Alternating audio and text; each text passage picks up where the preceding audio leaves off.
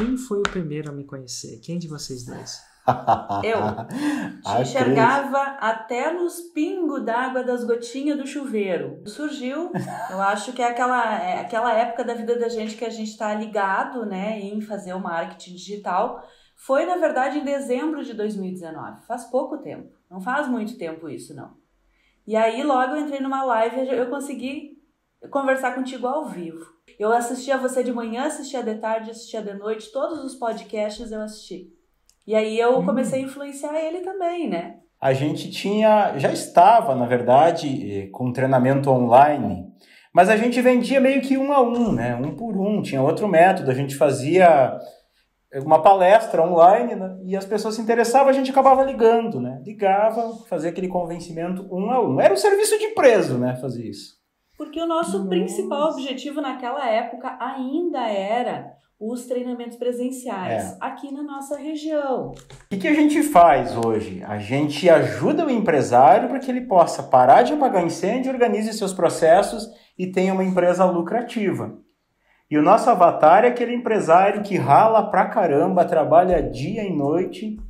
A empresa dele quase não funciona sem ele. Não interessa se é uma empresa física, se é uma empresa online e ele não está contente com os resultados. Então a gente ajuda ele a reverter esse jogo. Ele vive apagando incêndio e trabalhando dia e noite, né? Então esse cara é o nosso avatar. Pra, nosso método de venda presencial era assim: trazia o pessoal para nossa sede, fazia uma palestra, falava do produto e depois a equipe de vendas ia atrás daqueles que estavam interessados. Quando a gente foi para online, a gente meio que levou esse negócio, Érico, de palestra, só que palestra online. Então a gente captava as leads trazia para palestra online, mesma coisa. Os interessados caíam aqui numa base, telefoninho, um a um. E Mas a, a expectativa. Não, e a gente não sabia, não sabia, fazer diferente. Nós não conhecíamos um outro método. Para nós, aquilo ali, sofridinho daquele jeito, era uma realidade. A gente não conhecia uma metodologia que trouxesse Exato. escala para nós.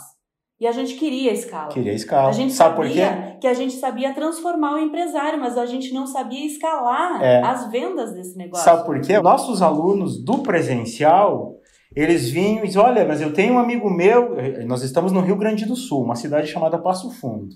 Ah, mas eu tenho um amigo meu que está lá em Curitiba, eu tenho um amigo meu que está em São Paulo. Você não quer montar uma turma lá? Você não quer ir lá porque tem muita gente lá que está precisando também desse método aqui.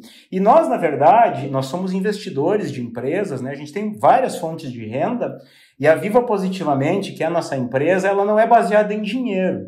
Claro que ela rende, é óbvio, nenhuma empresa não, não se sustenta sem dinheiro, né? Mas a gente tem uma missão muito grande.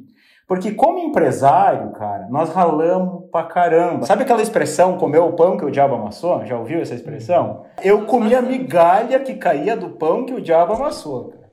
E a gente aprendeu a resolver esse negócio. Só que quando a gente aprendeu, eu fiz um juramento para mim. Se depender de mim, nenhum outro empresário vai passar por isso que a gente passou, pelo que a nossa família passou na época.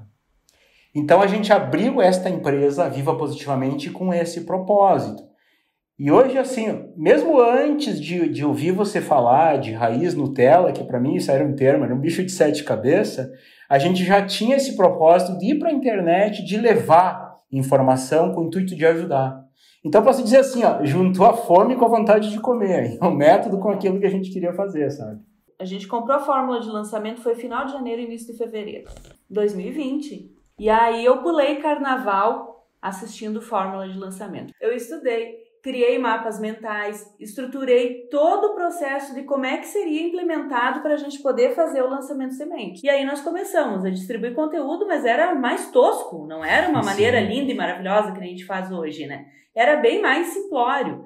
E aí a gente começou a rebuscar ali. Ali a gente aprendeu que precisava fazer os raízes, que não era só aqueles vídeos de 10, 11 minutos que a gente fazia, que aquilo ali não ia dar autoridade pra não, gente. Ia rolar, né? E as pessoas não iam compreender a real eficácia do processo do nosso treinamento para poder ajudar eles. Porque quando a gente chegava no empresário, a gente ajudava efetivamente, foi muita transformação. O problema era você ele entender que aquilo ali realmente ia fazer diferença na vida dele.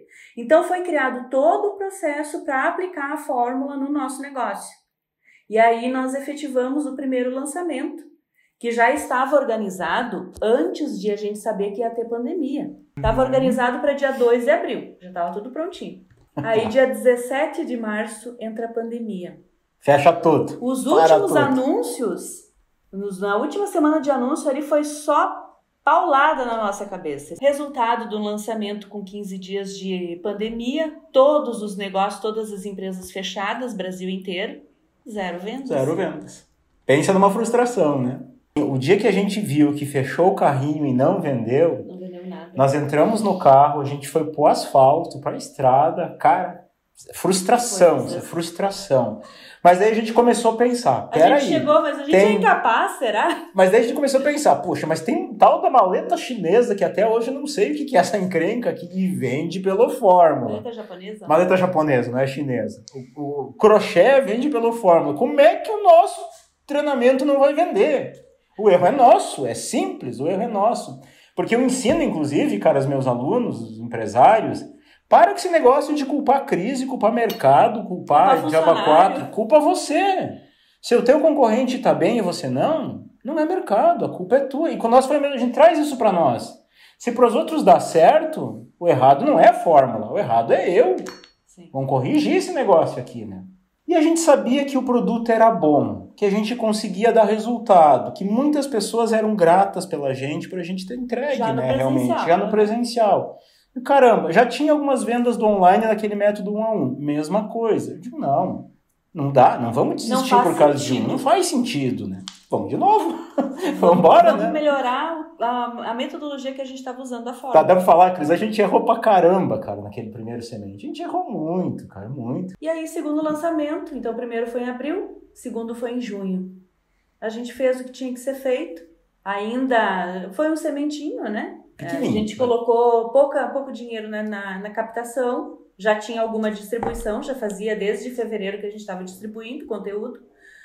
E aí deu bom.